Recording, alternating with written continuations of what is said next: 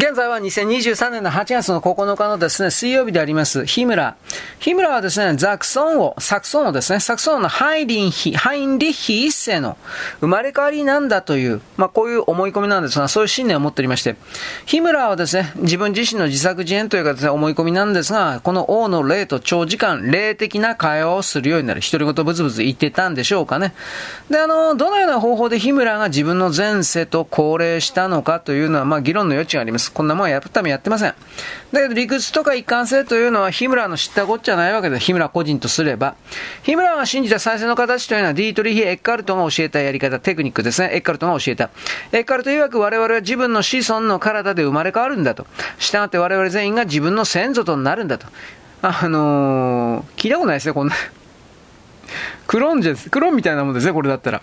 まあ、したがって我々全員が自分の先祖となるんだと。はい。で、ヒムラはこの説に非常に強い感銘を受けまして、再生を論じていたエッカルトの著作2万部を親衛隊のために SS のために注文しています。で、この頃からです、ね、ヒムラというのは、ドイツ的魔術の大先生という悪口が、悪口ですよ、こんなもんは。SS の隊員たちからですね、えー、なんていうかな、ヒソヒソと言われるようになったというか、日村は親衛隊の SS のメンバーに対して、とりわけですね、雷神トールというもの、トールという名前の雷の神様。こんなもんも本気で信じてたんだからね、冗談じゃないと思うけど、この儀式に参加することを要求しています。またクリスマスに変えてですね、夏至を最高の聖なる日と決めた。という。SS の隊員に夏至のプレゼントを送るというふうにやった、習慣を変えたということ。で、SS メンバーの場合ですね、冠婚総裁の霊式というのは、聖職者ではなく地域の SS の司令官によって執行されました。こういうところも変えていったわけですね。で、ヒムラはまた一夫多妻主義を強く信奉していて、ドイツが戦争に勝った暁にはこれを導入するつもりでいたわけです。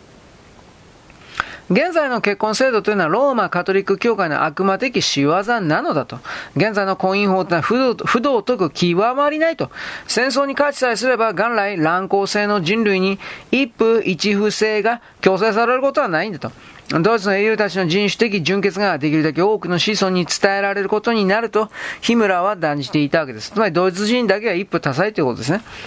で、この、その生涯で日村というのは最もですね、多くの魔術活動に関わってきました。まあ、あのやばいくらいに、という言い方ですね。だから、ヒトラーよりも日村の方がやばいかもしれないですね。そういう意味においては。はい。で、あのー、ヒトラーに、いや、ヒトラーの方、ナチスにおいてはまだおかしなものというかですね、オカルト的なものがあります。骨葬学です。ただ骨葬学そのものは、単なる統計学の一種みたいなもんだから、こいつを全部オカルトなんだというふうに決めつけてしまうのはまた早計かもしれません。人間の頭の形、特に頭の隆起、えー、えー、なんていうか盛り上がってるとかへっこんでるだとか、このですね、頭の形を研究することで、性格だとか能力を判断する学学問とも言えないけど、まあ骨相学というのがあります。占いの部門のあ学問、衛生学問ですね。これは、ヒムラーとですね、ナチスのオカルト機関が格別の関心を抱いたテーマです、骨相学は。骨相学というのは画面の研究からですね、性格を判断する感想学というものがあります。観相学、えー、観光の観にですね、相談の相に学問です。観相学。ここから骨相学というものに発展していったわけですけど、観相学と異なってですね、骨相学というのは機能心理学という、まあ、いわゆる異端の思想体系とですね、密接に合体してました。結びついてました。で、機能心理学においては、人間の個々の能力を脳の各部位に割り当てることができると主張していたわけです。もちろんこれは違います。骨相学というのはオーストリアの解剖学者、フランツ・ガルという人物によって17世紀の後半頃にスタート、創始されました。神経学を専門にしていたガルは、心の活動というのは脳の随伴現象、副産物であるのだと判断しました。で、あの、本当に有物論的ですね。つまり化学、ケミカルな作用における何かという言い方です。この有物論的な仮説というのは、カトリックのオーストリアでは受け入れられなかった。で、ガルはなぜね、もう国外に通用されちゃったわけです。この神の定めたことにですね、うん、逆らうような設定を、うん、まあ、主張したということで。で、ほどなくガルというのは自分の基本思想、骨相学という形で体系化していきます。で、彼は個人のある能力が発達していけば、それに応じた脳の部分も発達するんだ。このように信じた。で、ガルの体験のもう一つの要素というのは、頭の隆起、盛り上がってるところだとか、あとへっこんでるとこ、陥没、隆起、陥没というのは、脳内の同じような膨らみと対応するのだと決めたということです。ガルによれば、脳には心理的、心理的能力、これ、これにですね、対応した33のパーツ、部位があると彼は決めました。したがって記憶を司るような機能というのは、両目の眼球のちょうど裏側にあると彼はまあ決めたわけです。で、当時ガルの学問というのは、はっきり学者の間においては、うん、そんなのもあるかもしれないね、的な、暇つぶしのあゲーム理論的な感じで扱われました。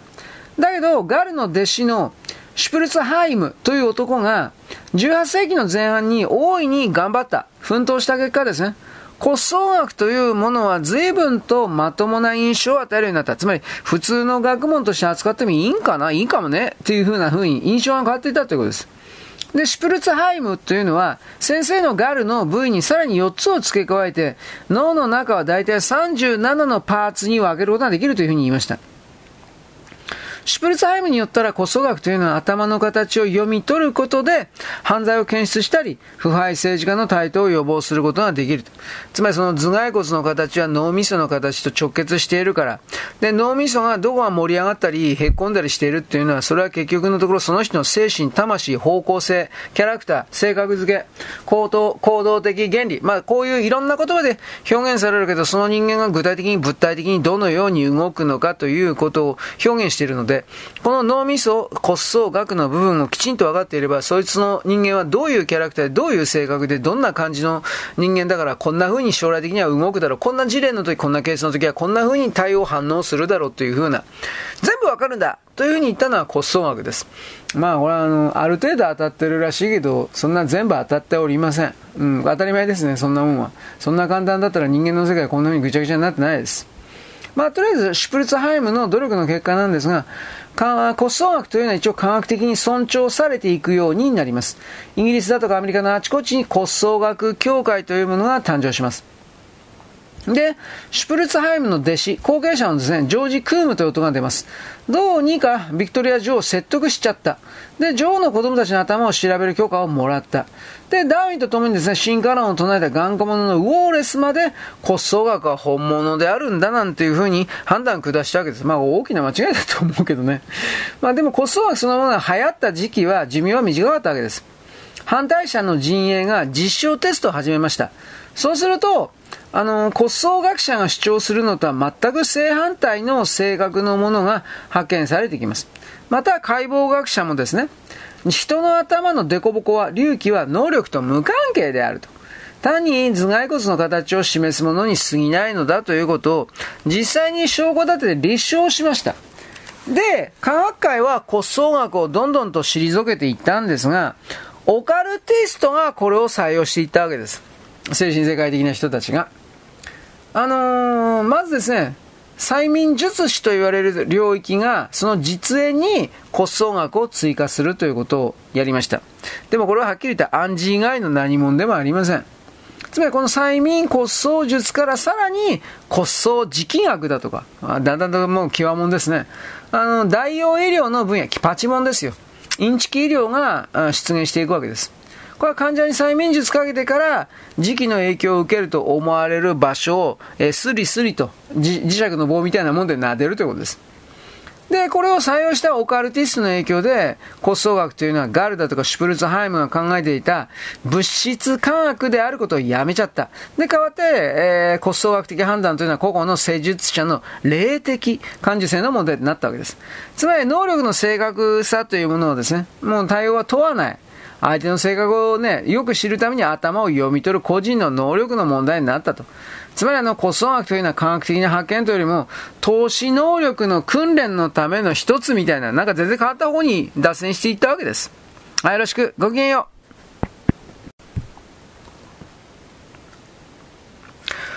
現在は2023年の8月の9日のですね、水曜日です。私さっき骨葬学のことを言いました。骨の相談の学問ですね。相談はしないけど。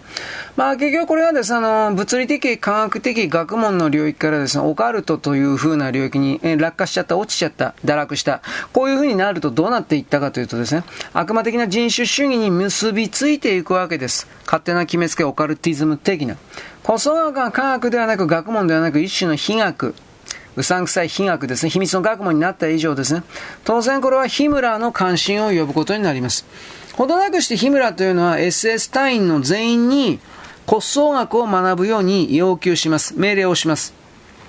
で、骨葬学というのはたちまちですね、SS の主要なオカルト科目の一つとなっていきます。続いてこのエッセイ科学にナチズムの人種神話が結びつけられていきます。アーリア人の他の民族に対する生来の将来の優越性という事柄を証明するために、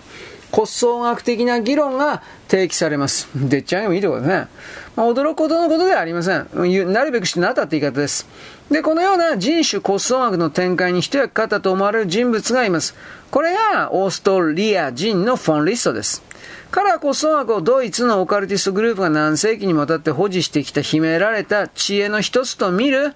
フォン・リストのアルマーネン結社。これはですね、アーリア的観点からですね、骨葬学を研究していたわけです。で、ここにですね、発見したかったものを見つけます。フォンリストはですね、フォンリストの手で、この骨葬学的人種主義というのはゲルマン結社という分派グループを介して、ヒムラと SS に伝えられちゃったわけです。で、ゲルマン結社の入門書というのは全部頭のサイズを測らせて、で、純正のアリア人であるという基準を満たす必要がありました。で、それから各メンバーの性格と人種魂、人種根ですね、骨葬学的分析というのは実施されました。この頭蓋骨計測へのこだわりというのは、SS の中でも標準的な習慣というか観光になります。で、このメンバーだけでなくて SS の無益な残虐行為の犠牲者にも頭蓋骨計測ゲームというものが供与されました。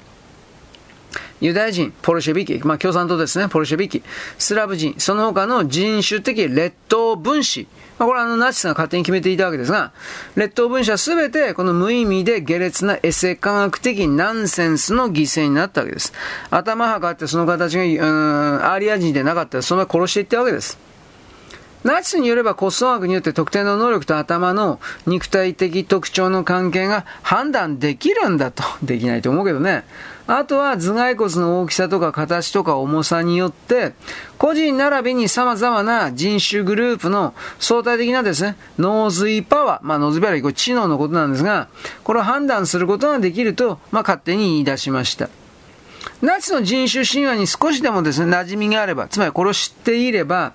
北方系の脳というのが常にユダヤとかですね、スラブとかポルシェビキだとか、そういうものよりも、あの、優秀であるんだというふうに、まあ、考えられていたというか、まあ、考え、考えられたって言ったってね、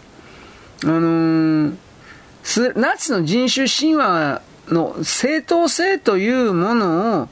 とりあえずあの、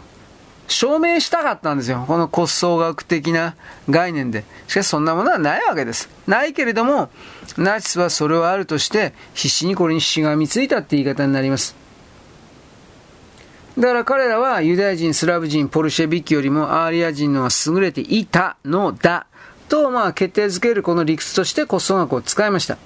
骨葬学者によれば脳は5つの領域に分けられると主張します。で、これはさらに33、これはガル説です。37、これはシュプルツハイム説です。そして40、これはクーム説です。これは後の年代に従うに従って増えていってますね。これのパーツ、部位に分けることができる。後頭部はカフという風なところと密接に結びついている。コフって何ですかって言ったらですね、要はカバラ、数秘術と繋がっているとされます。ここまで来るとめちゃくちゃ通り越してます。つまり後頭部というのは、性の衝動、繁殖力、友情などを支配しているのだと、まあこれは彼らが決めたわけです。で、頭のですね、両側面、まあ、こめかみ的なところですね。これはあの動物的領域があると決めました。こちらは欲望だとか怒りとか放獣だとか破壊性、これをあの支配すると決めたわけです。分別を司る領域というのは、片方の耳から頭のてっぺんを通ってもう一方の耳までの帯状の部分にあるとしました。ここにですね、プライド、誇りだとか、秘密主義だとか、良心だとか、自尊心だとか、他者の承認を求める心なんかの部位があると決めました。道徳領域は脳天に位置すると。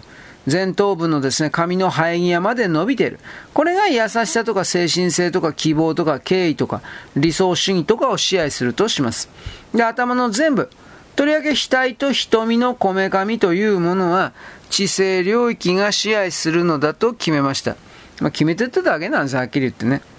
で、ナチスの指導層の間においては、どの部位がよく発達していったかというのが、まあこれあの、それぞれ勝手な主張をしていたわけですね。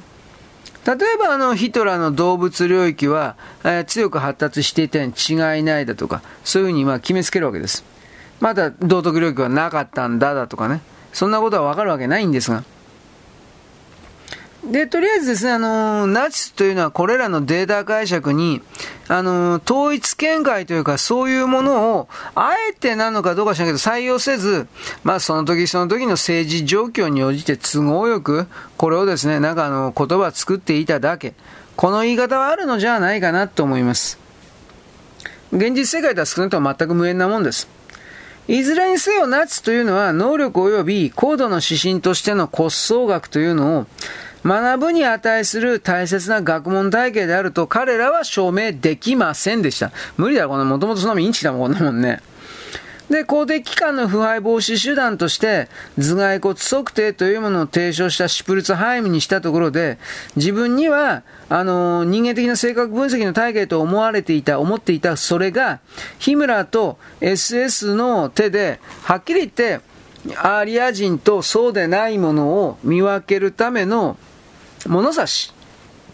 そんな風に使われていったということ。まあそれをですね、あの、彼が知ったらどうなったか、まあ知らんけどね。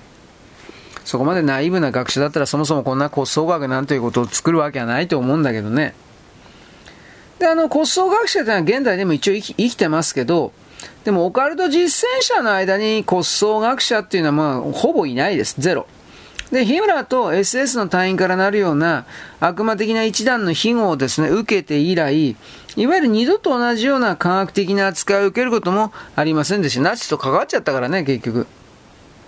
もし骨相学がなかったら、結局、あのー、ナチスって忌まわしい実験を山ほどやってるんですが、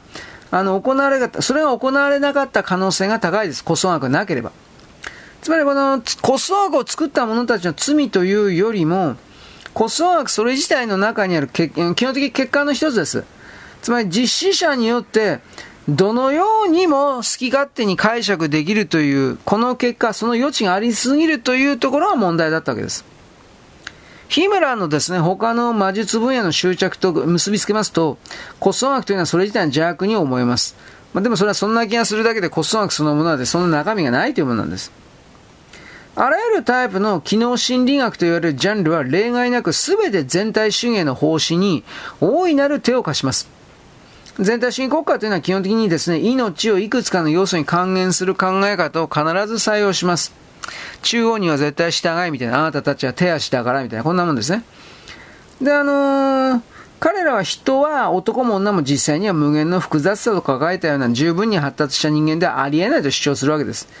で、人はユダヤ人だったり、黒人だったり、ポルシェベキだったり、資本主義者だったりするんですが、まあだからね、都合のいいこと甚だしいということですね。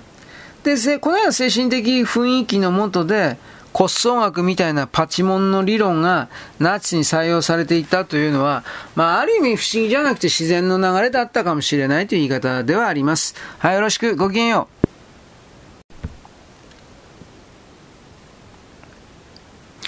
現在は2023年の8月の9日のですね、水曜日であります。さあ、ここからはですね、だいぶ、うん、まあ、骨相学来たらどうしてもこうなるんですが、ナチスというものにですね、気違いの悪魔の医者というか、医師たちが集まってきました。まあ、ナチスの体制のそもそもそもスタート時点から、彼らの反ユダヤ的な魔術的人種計画というのは、すべて一つの方向を向いていた。それは何かというと、常にユダヤ人の肉体的抹殺。つまり最終解決イコールガス室で殺す。まあガスだけではないけど、まあとにかく皆殺しにするということ。これがですね、最初からもうこの可能性があったというか、もう最初から方向を目指していたとしか思えない動きになってたわけです。他の人種の劣等性というものを明らかにするための理論として、頭蓋骨の測定から、で、彼ら、まあ、ユダヤ人を中心とした彼らを抹殺するために、頭の測定まではですね、はっきり、はっきりそんなもんですあっという間にこんな風になるってわかるでしょう。あと一歩です。すべては人種の純潔というですね、えー、歪んだ理想のためです。そんな無理です。だけど当初は行き当たりばったりに虐殺だとか残虐行為というのはそのための方法だったんですが、1941年を超えるあたりでもっと不吉な計画が開始されます。この同じ年ですね、ストラスプール大学の解剖学の研究所の所長に、アウグスト・ヒルト教授というのがいます。この人がヒムラーの事務所に彼の不満の手紙を送っています。アウグスト・ヒルトによれば、研究所には大部分の人種の頭蓋骨が集まっているが、ユダヤ人のサンプルが極端に不足している。ドイツがソ連と交戦中の今こそ、この欠陥を修正できるチャンスである。膨大な数のユダヤイコールポルシェビーキコミッサール、人民員が、えー、捕虜になっているはずであると。彼らの頭を測定した後に頭蓋骨を少しも痛めぬ方法で殺す殺害する。そして身体から頭部を切断して密接、密室のブリキ管に収め解剖学研究所に移送してほしい。あのー、まともな人間だったらこんな気違いじみたですね、提言において、要求においては、あのー、ね、何言ってんの？こいつ何考えてんの？というふうに反応するもんですが、日村はこのアイデアに夢中になりました。これは素晴らしいアイディアだと思ったわけです。で、ヘルトの人類学的測定に必要な頭蓋骨の手配をすることを決めました。で、ヒルトはさらにこれらの手紙に付随してですね、ただ単に戦場で死んだユダヤイコールポルシェビキ、まあ共産主義者、ユダヤイコール共産主義者の頭蓋骨を使用するだけは不足である、足りないと。まだ生きている間にその頭を測定すること。で、その後なら殺しても構わないと。で、さらにヒルトンの要求は悪魔的になります。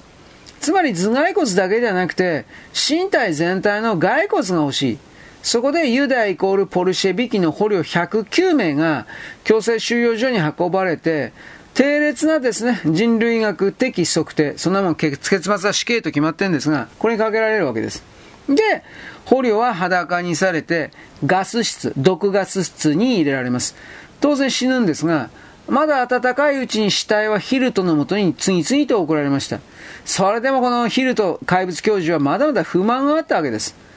膨大な科学的研究が控えているのに、死体を骸骨にする仕事はまだ完了してないと。どうしたのか？本当に。で、1941年、さらにゾッとする実験が開始されています。これはラシャーという名前のイカ様医師の提案の結果です。ラシャーがですね、日村の関心に止まったのは、その奥さんの驚くべき妊娠能力のおかげです。48歳から52歳の間に彼女は3人の子供を産んでます。まあこれ本当のこと言えば個人から子供をさらってきただけなんですが、ラシャーは嘘を突き通しました。日村に対して。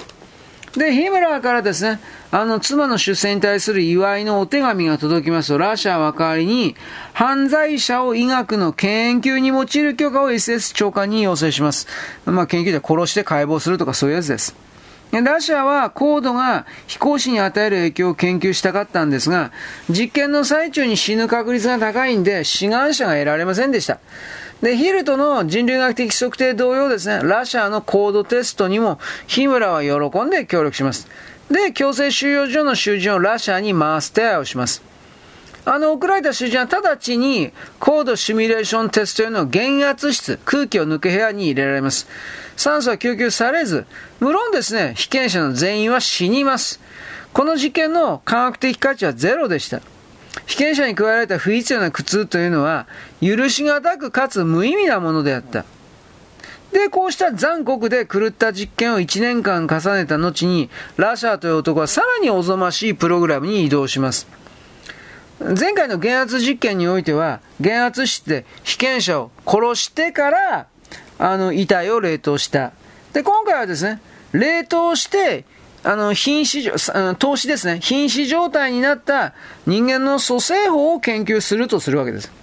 このような冷凍実験においては、例えば、すっぱだかにした囚人を夜間、収容所の庭の担架の上に置いておきます。シーツを1枚かぶせて1時間おきにバケツ1杯の冷水をその上からかけます。やがてラッシャーの指示でシーツを取りまして、囚人は裸のままで担架に置いて、その上から冷水をかけ続けます。悪魔以外何者でもないですね、こんなもんはね。で、この悪魔そのものの意志はそれだけでは満足せずに、被験者を思うように冷やせないと言って、日村に不満を述べて、このこんな手紙を書いてます。ありがたいことにダッハウ収容所の霊気は理想的なものですと。まさしくですね、あの、ショーペンハウアー、これドイツの哲学者ですが、ショーペンハウアーが、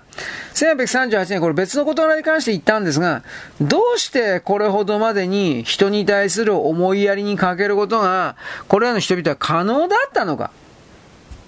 ある目撃者はこれを見たそうです。2名のロシア人将校が裸にされて、冷水タンクにつけられていた。もちろん死んだんですよ。ラシャはホリたちの強い懇願を退けて、警護兵に命じて毒物の注射を打たせます。3時間のうちにロシア人の一人が仲間に言いました。同志、兵隊に我々を射殺してくれるように頼んでくれと。でも同志はナチスに慈悲を期待しても無駄だと答えた。で、二人はさらば同志とですね、えー、まあ別れない握手を交わしたというふうな。で、死が二人に苦しみではなく安らかな死をもたらすまでに5時間かかった。5時間苦しみ抜いたわけです。このような狂気の実験の目的というのは、動物熱というものに関する日村の仮説を満足させるものでした。日村の願望に敬意を表して、ラシャーというのは人間蘇生法における動物熱の長所というのを検出していった、検証していった。こうやって強制収容所の囚人がまず残虐行為の実験に次々とかけられていった。で、その後ベッドに置かれてその両脇にですね、売春宿から移送された2名の裸の女が配置された。あの、日村によればですね、両性間の引力がそれぞれの生命パワー、動物熱というものを解放させるんだと。で、哀れな犠牲者が蘇生しますと、裸の女の間に挟まれているわけです。で、女たちとの性交渉を指示されるわけです。で、実際犠牲者のほぼ半数がそれらに成功します。で、成功の後に体温の急激な上昇が見られたと記録にはある。で、ラシアはこのおぞましい任務の当初ですね、最初は両親の痛みを経験したそうですけれども、これ何かというと、依頼された仕事が忌まわしいから、そういう両親の痛みがあの出たというのではなくて、あのー、回されてきた売春婦の一人が、アーリア人だったからです。もう、こ言葉の電話。で、あのー、ラシャは怒りを爆発させます。強制収容所の人種的に劣った囚人に、つまり猿に、純正の北方系の娘があてがわれるかと思うと、私の人種的良心が踏みにじられる思いがすると。で、あの、その中で、非、つまりアーリア人ではない売春婦が見つかって、不幸な囚人に対する実験が、まあ、再開して、再開されていたわけです。で、あの、ラシャが発見したというのは、冷凍人間を蘇生させるには、熱湯、熱湯風呂の方が動物熱よりも効果、こんなもん科学じゃねえだろ、お前。効果的だったということ。